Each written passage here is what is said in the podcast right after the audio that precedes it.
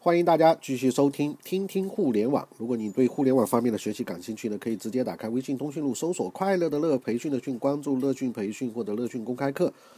那今天呢是元宵节，首先祝各位听友们元宵节快乐啊！因为明天呢正好要去一家房地产公司呢做这个互联网思维的培训啊。今天呢我们在听听互联网的这个语音当中呢，就先跟大家来分享。这些房地产的大咖们怎么进行互联网的这个转型和一些探索？那其实说到互联网思维对于传统行业的产业的这些影响啊，其实，在去年或者到现在，房地产行业这个传统的呃很重的一个行业，其实是非常活跃的啊。那比如说像最近搜搜狐啊，也就是潘石屹推出的这个三 Q。啊，还有包括之前的呃万科啊，那跟潘石屹一样啊，这个郁亮呢也都带着自己的队伍，频繁的呃去一些互联网的公司去进行一些考察啊，或者是什么交流啊。那实际上从二零一三年十月十月份呃算起的话，万科集团的这个总裁郁亮呢，就带了很多的这个高管，差不多。呃，每个月拜访一家的这个节奏，那潘石屹呢更厉害啊，就每个月拜访十家啊，先后呢去了像阿里巴巴、腾讯、海尔、小米等等这些公司去学习互联网的这个思维。那么，而且呢，呃，像万科这样的地产大牛呢，很多高管也甘愿放下身段，呃，甚至呢去请我们以前经常跟大家分享的这个炮否的马佳佳啊，九零后的网络达人。去万科总部进行这个分享，跟一些怪叔叔们开膛布法，而且那个 PPT 也在网上啊这个流传啊，在我们网上的这个学习论坛的博客里面也有分享这个 PPT，就是马佳佳在万科的这个演讲的 PPT 啊，他说九零后不买房啊，那在这么短的时间里面，经历这么多的这个互联网资深的大佬或者是一些新锐的明星的。啊，这种高密度的加持啊，那我们也猜想说，万科的郁亮和他的一些高管们是不是已经恍然顿悟啊，学会了互联网思维的这个精髓，并最终可以憋出一些厉害的大招来自己革自己的这个命，然后换取传统企业像万科这样的企业的这个新生啊。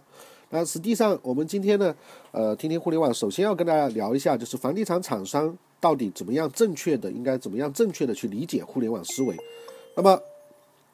其实互联网转型在我们非常熟悉的这些公司里面，不管是海尔还是联想啊，其实都一直在探索。就像海尔的董事长张瑞敏所说的啊，只有时代的这个企业，没有成功的这个企业。那万科呢，作为一个带有非常强的这个危机意识的企业，其实已经敏锐地感觉到了中国房地产。市场呢已经进入了这个下半场啊，持续多年的像这种囤地捂盘啊、野蛮生长啊这种暴利时代呢也即将结束。那么像去年的一些文件当中，我们也看到房地产行业呢实际上都政府没有太多的这个支持啊，甚至于像冯仑也说啊，这个互联网这个小三呢已经闯入了房地产这个领域啊。那么持续多年的这种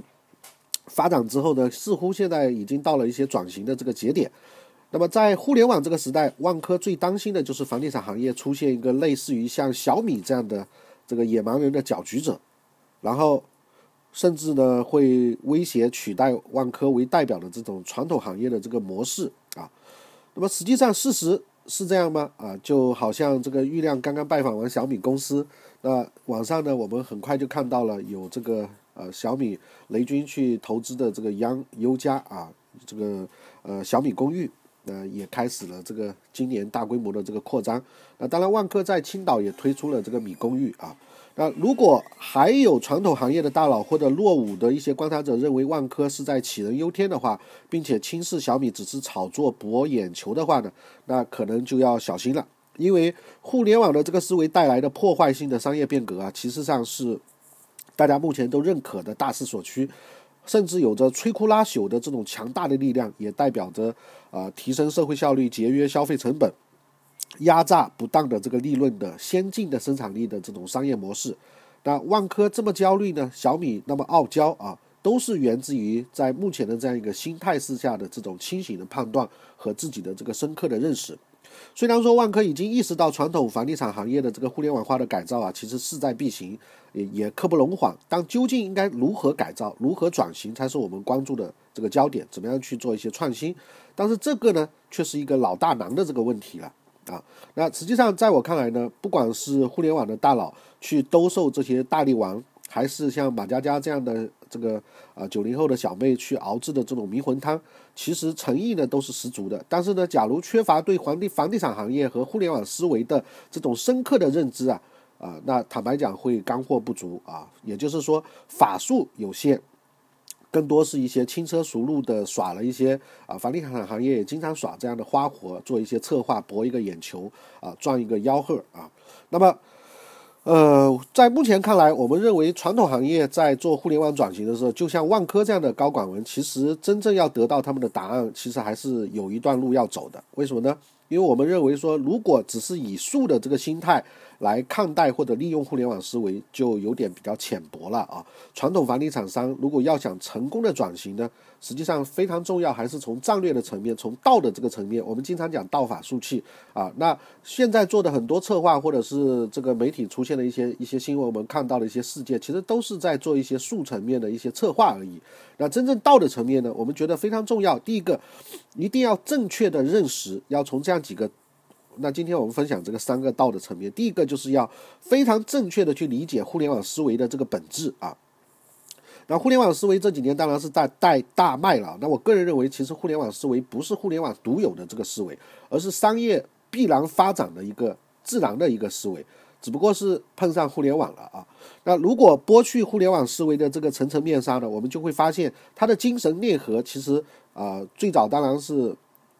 源自于这个乔布斯了啊，并不是说我们说的这个雷军雷布斯啊。具体来说呢，就是仅仅贴合人性化的这个时代需求，以用户为中心，用科技的这个手段，用艺术的这个气质，把产品和服务做到一种极致。那这种极致呢，要实现实用性和艺术性的这种完美的融合，而且呢，并用快速迭代的方法，不断的去演进升级，跟用户的这个需求共同成长。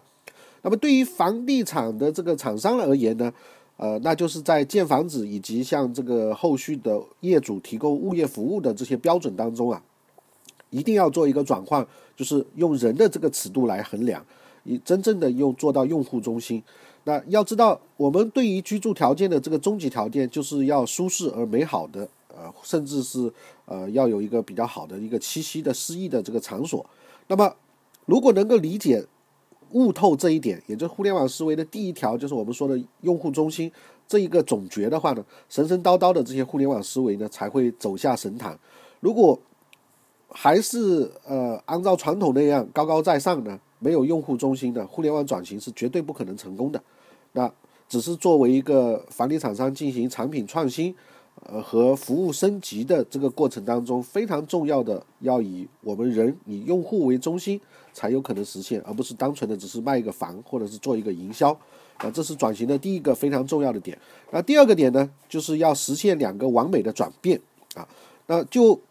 行业的本质来说，房地产商呢，并不是盖房子那么简单了。房地产商其实最核心的竞争要素是不动产的这个管理能力和社区的这个服务水平。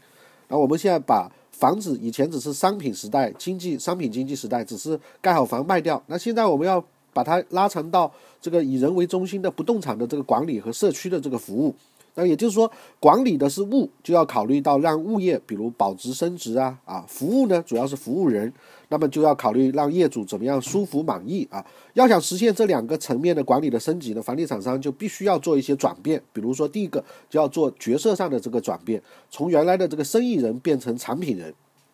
那以前房地产认为房子能卖出去就是成功的，所以对营销呢非常重视啊。我们说称之为拓客啊。那房地产商呢给我们留下的这个普遍印象就是擅长概念炒作和广告。广告的这个炒作，甚至于擅长于一些概念上的这个文字游戏的创新啊。那如果仅把互联网思维理解成是一种优秀的社会化媒体营销的这个手段，那就依然是生意人的这种惯性思维。当然，互联网思维里面一定会有社会化的这个要素，需要走群众路线啊。但是绝对不是只是仅仅社会化营销这么简单啊，必须要从我们讲到的。这个互联网的发展来讲，一定要去改造企业的这个更深层次的产业链啊，以及整个的这个组织管理啊。那互联网时代的成功是建立在好的这个产品的基础之上的，所以房地产商必须要明白，只有建造出。让人想住的这个好房子才是王道。当然，另外一方面呢，现在房价高高起的这个情况之下呢，如果你能能够用最低成本的介入啊，就像雷军跟潘石屹他们对话一样，说，诶，为什么你这个房子不能再便宜一半，甚至再便宜啊？用成本的这个方式来卖呢？啊，那这些其实非常有意思。那么好的产品又不能局限仅仅限在这个新房子上，好的这个，比如说像旧房的改造啊，啊，好的这个物业管理的创新啊，以及一些社区服务的这个升级啊，啊，都是这个产品产品人的这个思维的这个体现。所以，我们说房地产行业未来跟 O to O 这个领域会有非常多的啊，这个服务电商以及 O to O 这个领域的这个实践，包括智慧城市的这个连接。那本身房地产呢又是有钱的这个行业，所以呢其实是非常好看的啊。那么第二个呢就是要做好，除了刚才我们讲到的这个角色的转变之外，第二个就要做好一些商业模式的这个转变。那怎么说呢？也就是要从原来的单维度，只是靠挤压成本啊，缩减扣 克扣制造这些成本啊，去从传统的工业时代的这个管理。啊，从成本管理这个这个要利润的这个角度，要变为更多维度的凭服务去增值要利润啊，这是一个很重要的战略的转转变。那互联网时代最重要的变化就是消费者的这个主权意识已经开始迅速的觉醒。那过去的这些商家主导的这种市场已经变成了消费者来强势的主导，我们所以才会提出 C to B 这样的概念啊。那当然，互联网给我们提供了 F to C 的这个机会。那么顾客真正变成了真正的这个上帝。正所谓，粉丝经济的这个真谛啊，并非取决于商家自身有多么强，而是要取决商家的知识有多低啊。有时候要稍微傻逼一点。那房地产公司一直都非常牛逼啊。对于房地产商而言呢，也就必须要积极的转换这样一个商业模式，这样一个身份，从原来的这个成本控制的角度去从增强这个服务供应链啊这个链条的角度去做增增值，去要这个利润。然后全身全心全意的为这个业主们做服务，那么业主满意了，挣钱就是顺便的这个事情。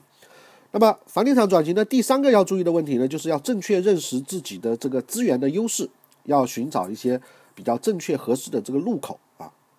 就好比我们一直讲的，其实隔行如隔山了，每个行业的互联网的改造必然要受到其行业特点的这个局限。那我们看海尔的互联网的模式，这个联想的互联网的改造的这个模式，因为都受其到行业的这个影响。那么甚至我们说，为什么柯达倒闭，为什么这个索尼，为什么或者是这个诺基亚这些公司会出现危机，其实都跟它的这个行业的一些局限是有关系的。那而每一个企业在转化的这个过程当中，又必然会受到行业的这个趋势和成长基因的这个影响。那么在我们看来呢，未来五到十年之内。那对于像房地产这个行业而言呢，实际上会面临啊这样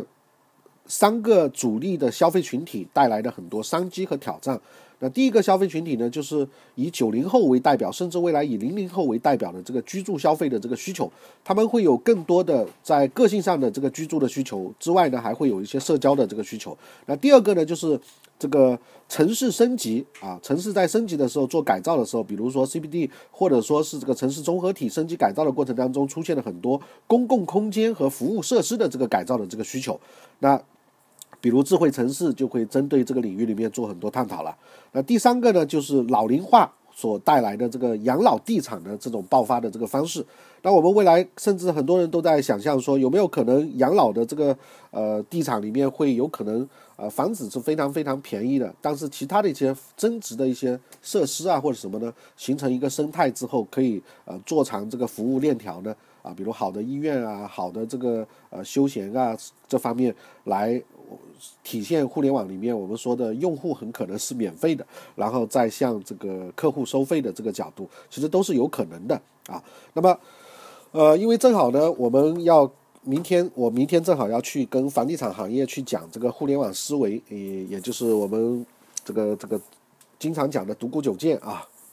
那么，呃，所以呢，自己也去呃研究了像万科啊、中海啊啊，还有像。这个万达啊啊，这样一些一些公司的互联网转型的这个案例，那么呃，正好呢，在喜马拉雅也作为一个辅助的这个资料，未来呢，我们的一些课堂的学员也可以啊，作为一个拓展的资料来进行一个学习。那么，如果您是培训机构的话呢，需要预购呃做这个互联网思维转型的这个课程呢，当然也可以跟我的这个助理联系啊。那他的这个 QQ 号是四三六一五二三五，那来索取我们的这个课程的详情。那么，我个人认为，目前我的这个房地产行业的互联网思维转型的这个课程呢。呃，应该来讲是内容非常新，也非常丰富的，里面也有大量的这个案例啊，来分享这个互联网转型的呃具体的一些道法术器的这个东西，而且呢，更重要是会提供很多转型的这个方法啊。那么，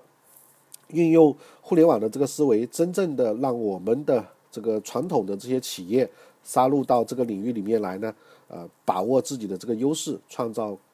这个自己真正的这个未来啊，那么今天呢，我们这个语音分享呢就到这个地方。那感谢大家的这个收听，那希望有更多的机会可以做更多的这个交流。谢谢大家。如果你对我们的呃其他的学习感兴趣，就直接关注我们的微信公众公众平台吧。啊，乐讯培训。好，再次祝大家元宵节快乐，谢谢，再见。